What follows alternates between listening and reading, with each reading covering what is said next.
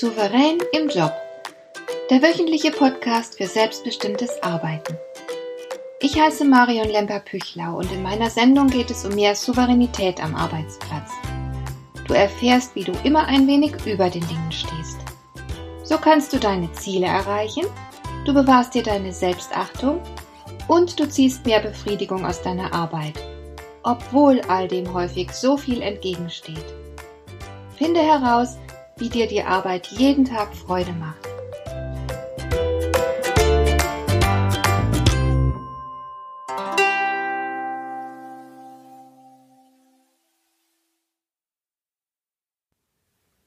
Jeden Tag strömen unzählige Reize auf uns ein, und etliche davon kommen von deinen Mitmenschen, die dir etwas sagen wollen. Es ist klar, dass wir nicht auf alles eingehen können, was man uns sagt. Wir müssen also filtern. Das ist die erste Entscheidung, die es zu treffen gilt. Und die zweite Entscheidung betrifft die Frage, wie du gegebenenfalls auf eine Äußerung reagieren willst oder solltest. Zur Souveränität gehört ganz sicher auch die Freiheit zu entscheiden, wie man mit den Äußerungen anderer umgehen möchte. Meine Erfahrung zeigt aber, dass die meisten von uns viel zu selten diesbezüglich eine bewusste Entscheidung treffen. Weißt du, was ich meine? Ich mache einfach mal ein Beispiel. Stell dir vor, in einer Besprechung liefert jemand einen Projektbericht ab und er spricht dabei sehr schnell. Er ist halt in der Materie drin und kann deshalb auch ohne lange nachzudenken sehr flüssig darüber berichten. Aber vielleicht ist der Chef, dem er berichten muss, geistig nicht in der Lage, um so viele wichtige Infos so schnell aufzunehmen. Deshalb sagt er möglicherweise so etwas wie, ah, das ging mir jetzt ein bisschen zu schnell dann würden jetzt viele Mitarbeiter an dieser Stelle damit beginnen, sich für ihr Tempo zu rechtfertigen oder sich dafür zu entschuldigen. Und damit machen sie sich natürlich selbst klein. Wer sich rechtfertigt, hat sich im Grunde schon selbst verurteilt. Und das passiert in aller Regel unbedacht und ist das Gegenteil von Souveränität. Es handelt sich dabei fast immer schon um einen Reflex, Du glaubst gar nicht, wie oft ich in Beratungssituationen Menschen darauf hinweisen muss, dass sie sich zu schnell rechtfertigen und dass das unklug ist. Oder ein anderes Beispiel. Jemand macht eine blöde Bemerkung und das Gegenüber wird wütend.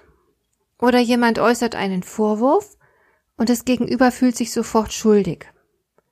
Oder jemand wird provoziert und geht automatisch hoch und so weiter. Was ich damit sagen will, ist Folgendes. Wir neigen alle ein wenig dazu, dem Gefühl, das spontan in uns als Reaktion auf eine Äußerung entsteht, diesem Gefühl impulsiv Ausdruck zu verleihen. Und im Berufsleben kann dir das ganz schnell Nachteile einbringen. Du kannst dir damit zum Beispiel eine Blöße geben, wenn du vorschnell deine Gefühle zeigst und reagierst. Du kannst dich in eine unterlegene Position manövrieren, Du kannst dich zu unprofessionellem Verhalten hinreißen lassen, wenn deine Gefühle sehr stark sind, etc. Du kannst dir unter Umständen durch unkontrollierte emotionale Reaktionen wirklich handfeste Nachteile einhandeln. Was ist jetzt die Lösung? Ganz einfach. Du darfst nicht so viel mit dem Beziehungsohr hören. Wenn dir beispielsweise dein Chef sagt, du würdest zu schnell reden, darfst du nicht gleich denken, oh Mist, der Chef ist unzufrieden mit mir, ich habe was falsch gemacht.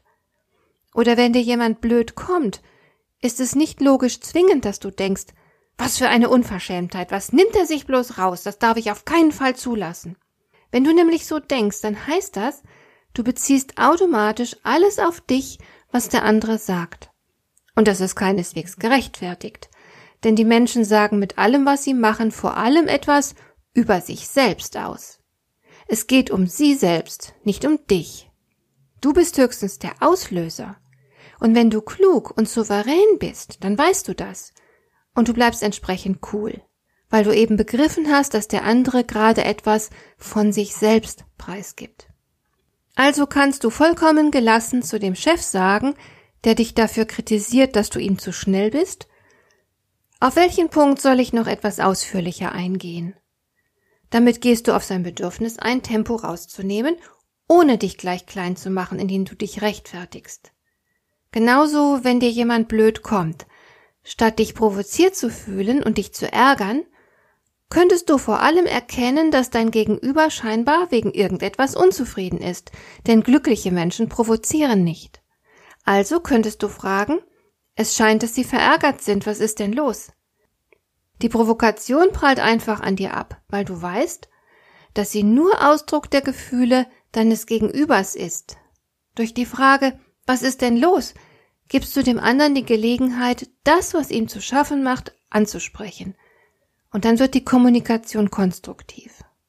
Alles hängt davon ab, ob du es schaffst, deinen impulsiven Gefühlen nicht gedankenlos nachzugeben. Wenn du es hinbekommst, die Perspektive zu wechseln und dir anzuschauen, was ist denn mit meinem Gegenüber los? Also wenn du das schaffst, dann bist du Herr der Situation. Intelligentes Hinhören bedeutet also in diesem Zusammenhang nicht mit dem Beziehungsohr zu hören, sondern mit dem Selbstoffenbarungsohr. Mit anderen Worten, du achtest vor allem darauf, was der andere mit seiner Bemerkung über sich selbst verrät. Und das verleiht dir natürlich große Überlegenheit. Und vielleicht verrät dir dein Gegenüber gewollt oder unbewusst Dinge über sich, die du gar nicht wissen willst. Dann würde ich auch nicht weiter darauf eingehen. Ich würde für diese Dinge meine Ohren verschließen. Du musst nicht für alles offen sein, was dir andere mitteilen wollen.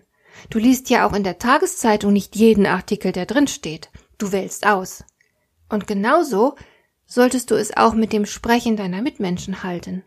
Einige sind Plappermäuler, andere verhalten sich plump vertraulich, wieder andere beklagen sich ständig und haben immer irgendetwas zu meckern und so fort. Du brauchst dir nicht alles anzuhören. Du kannst den anderen explizit stoppen, indem du zum Beispiel freundlich sagst, ich sehe, dass sie das sehr beschäftigt, aber ich fürchte, ich habe Augenblick nicht die Ruhe, um mir das anzuhören. Eine andere Möglichkeit, den Gegenüber zu stoppen, könnte auch darin bestehen, dass du ihm alles entziehst, was ihn zum Weitersprechen ermutigen könnte. Du schaust ihn also nicht freundlich und nicht erwartungsvoll an, du nickst nicht mit dem Kopf, während er spricht, du bestätigst ihn auch nicht, indem du nachfragst oder eine zustimmende Bemerkung machst. Unter diesen Umständen werden die meisten Menschen bald nichts mehr sagen und dich in Ruhe lassen. Aber es gibt natürlich auch die gegenteilige Situation. Der andere soll mehr sagen und sich dir gegenüber öffnen. Ich habe beispielsweise kürzlich einen Artikel gelesen, in dem es darum ging, dass die meisten Führungskräfte ihren Mitarbeitern nicht genug und vor allem nicht sorgfältig genug zuhören. Sie sind einfach nicht aufmerksam. Das Problem ist, Gerade im Umgang mit Vorgesetzten verhalten sich viele Beschäftigte nicht gerade frei heraus. Sie äußern sich nicht so offen, wie es zuweilen sinnvoll wäre, weil sie übervorsichtig sind. Sie deuten nur an, dass etwas nicht stimmt, dass es Probleme gibt, dass sie Wünsche haben, etwas brauchen, vielleicht unzufrieden sind. Nicht jeder Mitarbeiter hat beispielsweise den Mut, gegenüber seinen Vorgesetzten Kritik offen zu äußern. Und in diesen Fällen, wenn also jemand nicht offen ausspricht, was er meint, kann es je nach Situation sehr wichtig sein, dass du besonders gut zuhörst und auch in der Lage bist, zwischen den Zeilen zu lesen.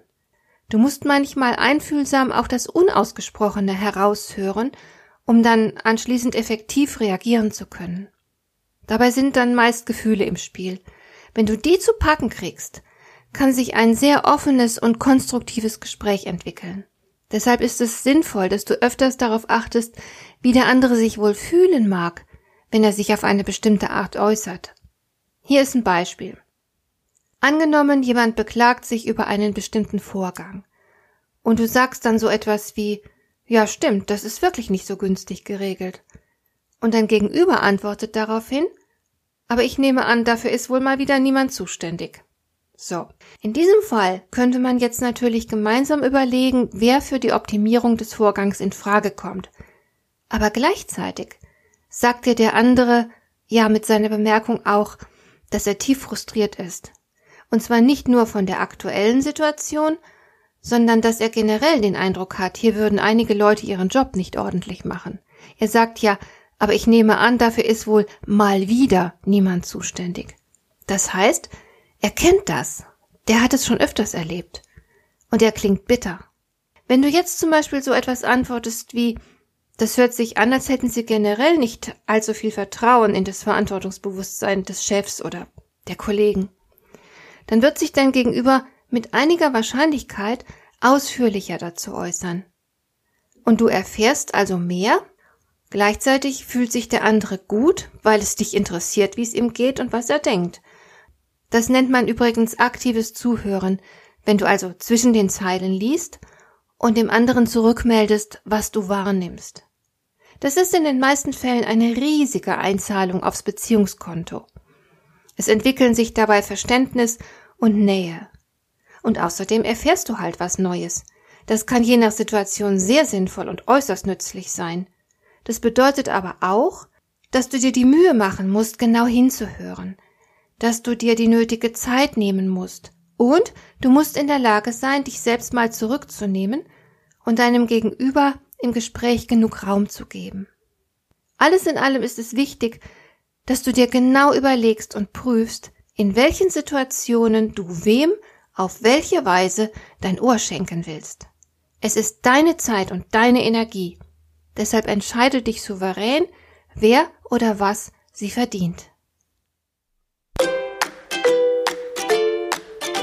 Dir gefällt dieser Podcast? Dann bewerte ihn doch mit einer Sternebewertung und Rezension in iTunes. Das hilft einerseits, diese Sendung noch weiter zu verbessern andererseits, sie für andere Interessierte noch sichtbarer zu machen. Besuche auch meine Webseite lemper-büchlau.com. Dort findest du ein paar nützliche und kostenlose Downloads, die dir weitere Anregungen für deine Arbeit liefern. Das war die heutige Ausgabe von Souverän im Job. Schön, dass du zugehört hast. Ich wünsche dir viel Spaß und Erfolg bei der Gestaltung deiner Arbeit.